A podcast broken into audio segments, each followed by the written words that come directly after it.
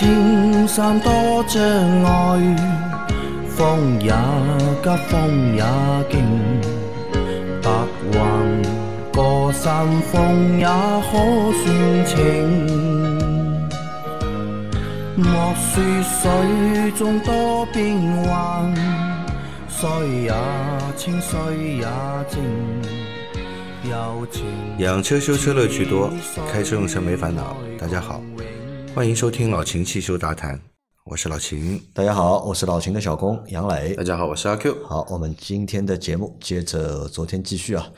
三位男生好，你们的节目对我们小伙伴用车养车增长不少的知识啊。我上周去一家博士汽车服务换机油，店很大，可是师傅不像师傅，更没有师傅的水平。所以我很认可老秦的话，选择养车修车不是选店，而是要选师傅。这句话一点都没错。我的经历说一下，换机油过程中，机油滤清器没有倒油进去就直接安装，机油添加后启动的三四秒钟没有泵上油，发动机有哒哒哒的声音，之后就恢复正常，接着就三四千转。加油门被我责令禁止。修理工说加油门方式下有没有漏油？修理工说加油门试下啊有没有漏油？我说刚加的油，油温还没有上来，你加什么油门？当时我都想开骂了。他这样的操作，几秒钟的哒哒声和冷机油状态加油门对车的损伤有多大？谢谢三位的解答。呃，被非吧标准规范操作之后，是吧？那么他担心他这个车受到损伤，想来问一下，这个车损伤会有多大？啊，是这样的啊，我们首先说一下关于机油里面是不是要倒机油？嗯，机滤里面到底要不要倒机油？机机滤里面是不是要倒机油安装？那么只有一种形式的机滤里面可以倒进机油，也就是说这个机油的那个安装口是向上的。嗯，就是抵制的是这种对的机滤，，抵制的安装口是向上的。如果横置的话，就不能倒机油嘛。你倒了机油，你安装的时候机油流了一地嘛，嗯，倒进去也是要流出来的，嗯，对吧？那么而且现在有很多车呢，不是横置的，就是顶置的，嗯，底置的倒反而越来越越少少见了，对吧？目前来看，好像也就本田还有底置，哎，好像是的，对吧？好像是的，那么其他形式的机滤呢，你就不允许你在里面倒机油，最嗯多就是在密封圈上面涂一层机油来润滑，嗯避免安装拧紧的时候这个密封圈变形漏油，嗯对吧？只能这样了。那刚刚发动的时候呢，这个其实机油呢，因为现在的机油跟以前的机油也不一样了，它的因为流动性特别好，其实发动的其实也就在个两三秒，嗯，机油就已经供上来了。那么虽然这两三秒机油才供上来，供上来，但是这两三秒时候啊，你发动机里面啊，该有油的地方啊，其实它还是有油的，所以这个没有必要过多的担心。嗯，啊，你说的这个刚发动的三四秒有那种敲击声，对吧？说明什么呢？说明你之前的用的机油没有那么好，没有那么好啊。那么你液压听筒啊，里面的机油在发动的一瞬间，由于新的机油没补充上来，已经被排出了，那么液压听筒建立的那个压力就下降，不能够很好的调整一个气门的一个间隙，造成间隙过大啊，有轻微的敲这种哒哒哒的敲击声，这个其实对发动机的伤害并不大啊，并不大，也不用过多担心啊。但是它在刚加了机油以后，对吧？马上就大油门去踩，啊，三四千转，对吧？三四千的这样踩呢，我觉得呢，这个就有点过分了。啊，根本就没必要嘛。根本没必要这样去试漏不漏油。你把转速踩上来，机油压力相对来说是会高那么一点点，对吧？那么它这个机油压力高在哪里呢？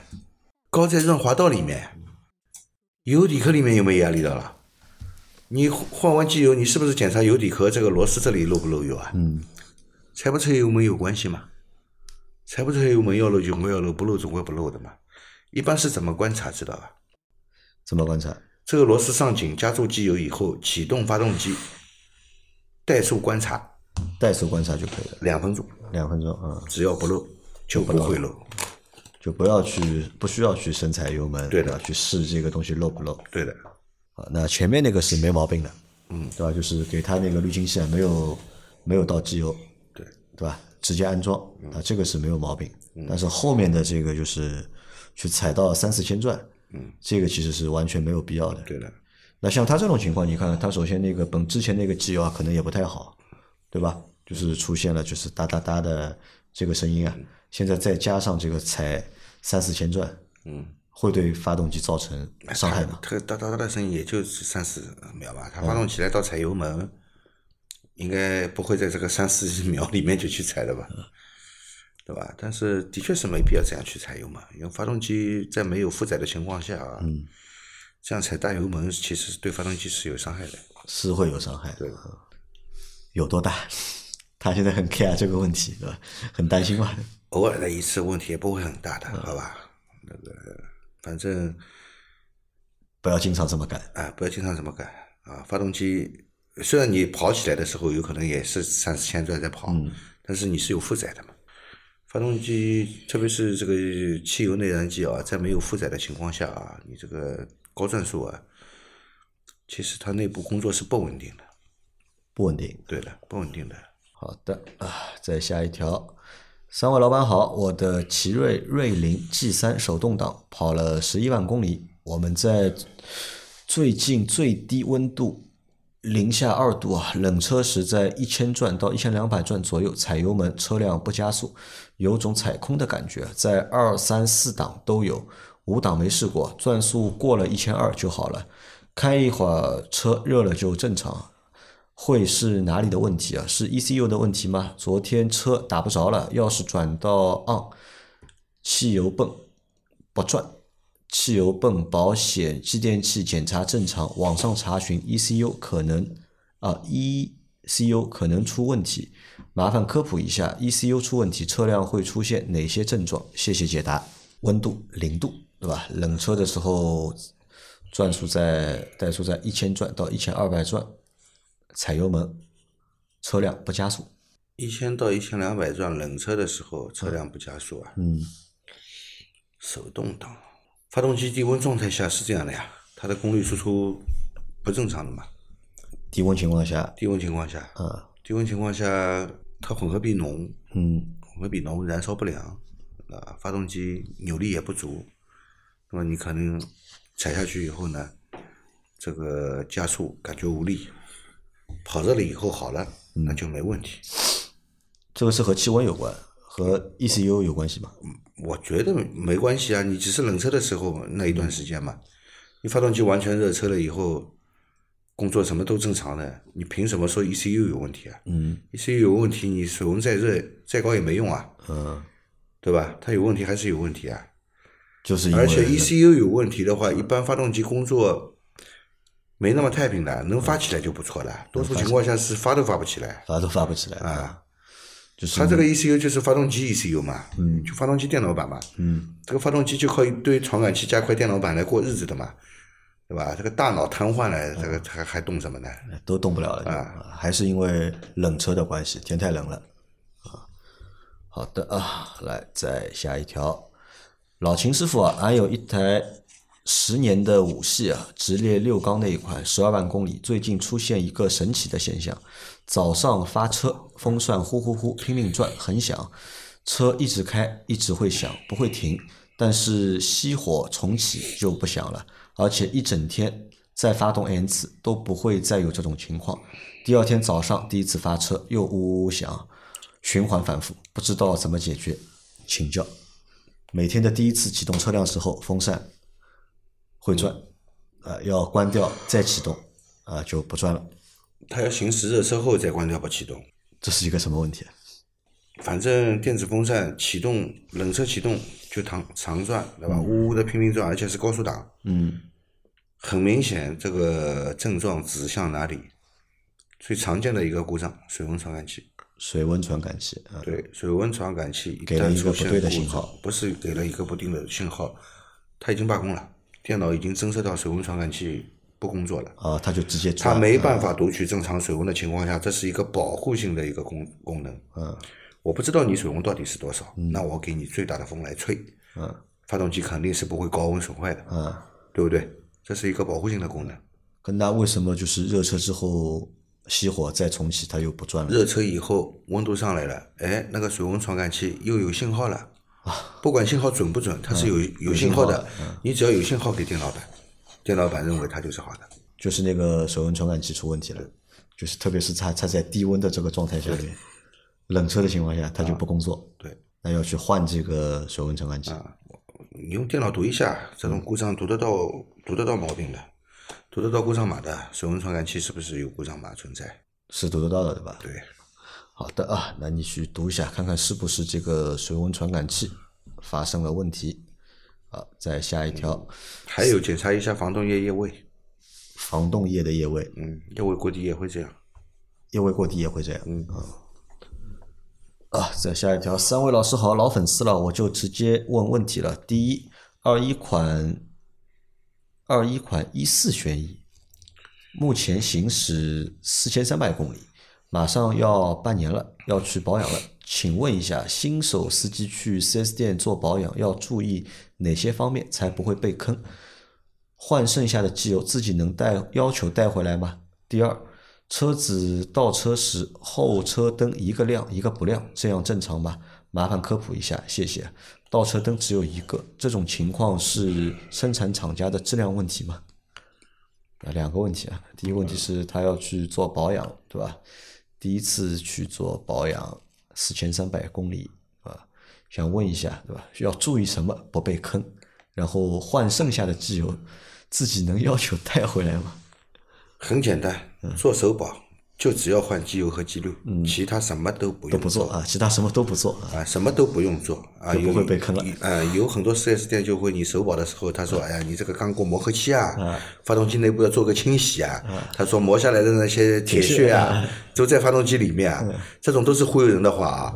如果新的发动机磨下来的有铁屑，我爽你索赔发动机，你也给我换个新的发动机，对吧，？就是，嗯，就只只换机油机滤就可以了，就其他什么都不用啊，什么清洗，各种清洗都不要，因为你是新车，不需要任何的清洗，换一个油，换一个机油，换一个机滤，OK。空滤需要换吗？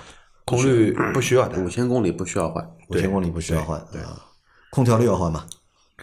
空调滤看季节吧，看季节看季节吧，嗯。好吧。如果半年以上的，还是换一下，可以换啊。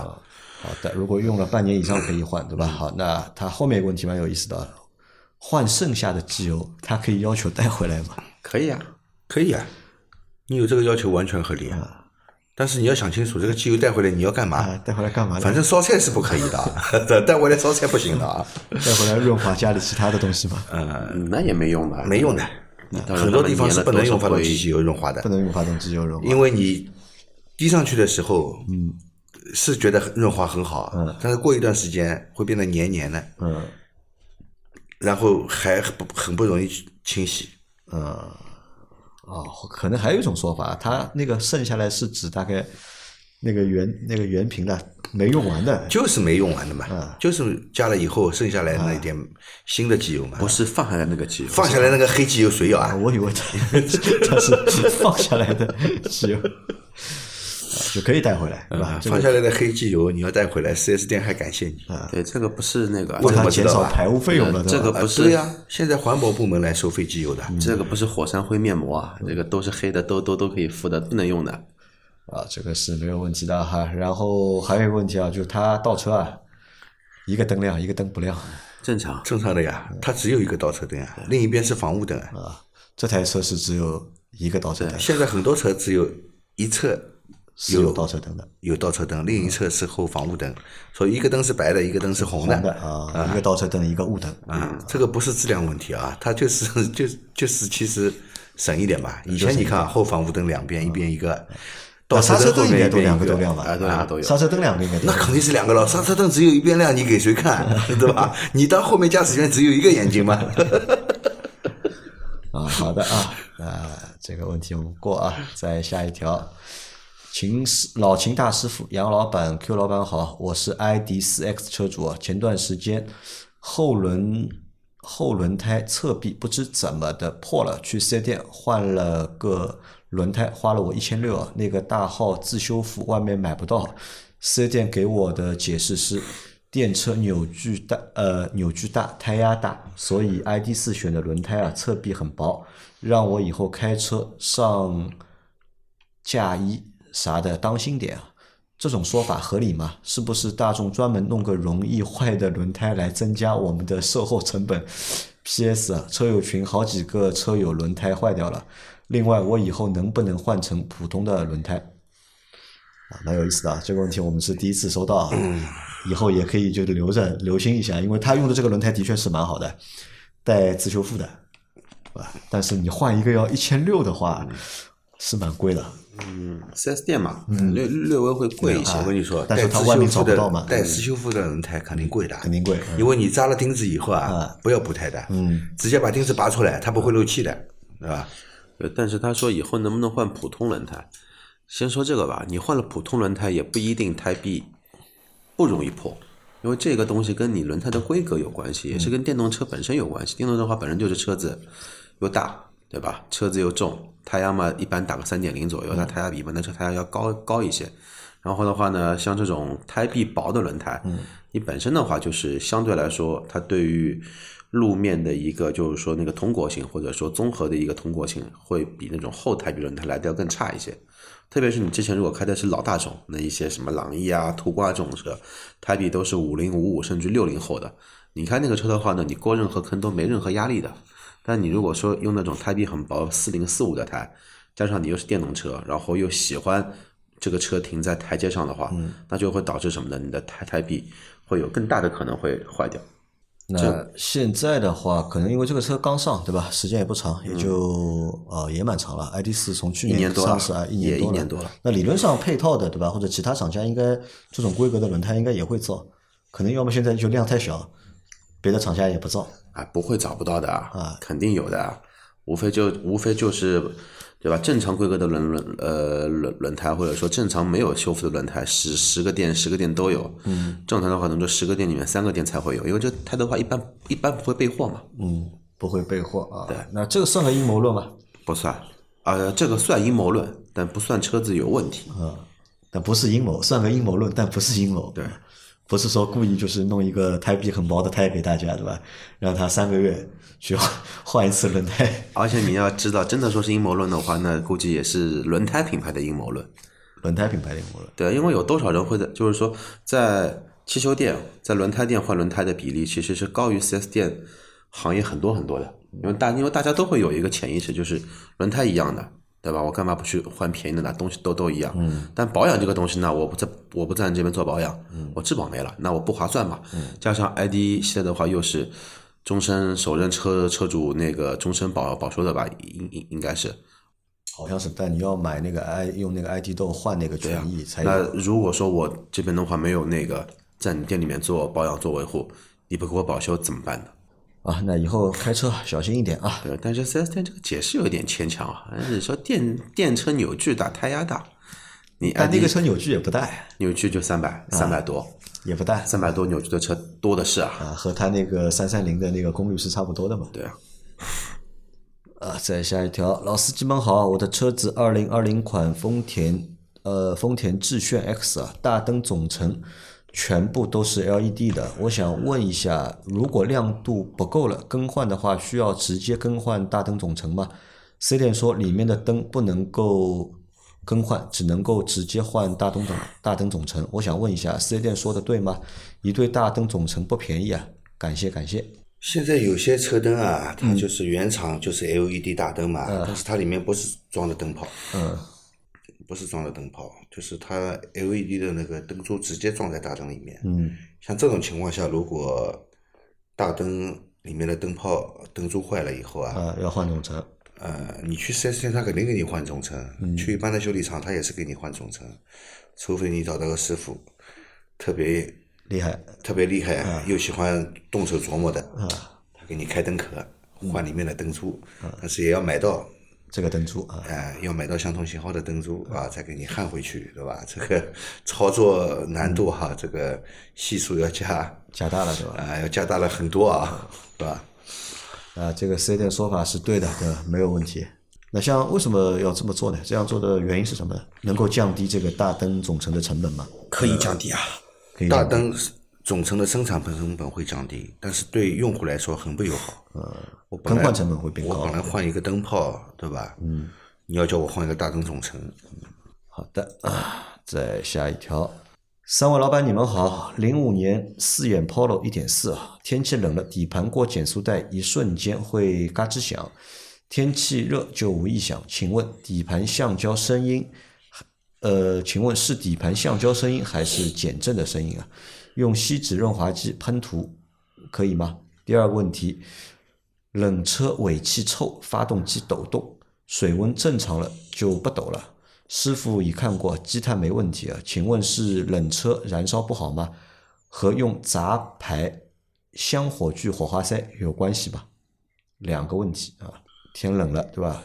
过减速带会有嘎吱响，他想这问个是讲嘛，肯定是这些衬套、橡胶件的问题嘛。啊，是橡胶件的问题，对吧？也不是减震器的声音。嗯对你用那个叫喷涂机去喷啊，喷了也没用啊，喷了也没用。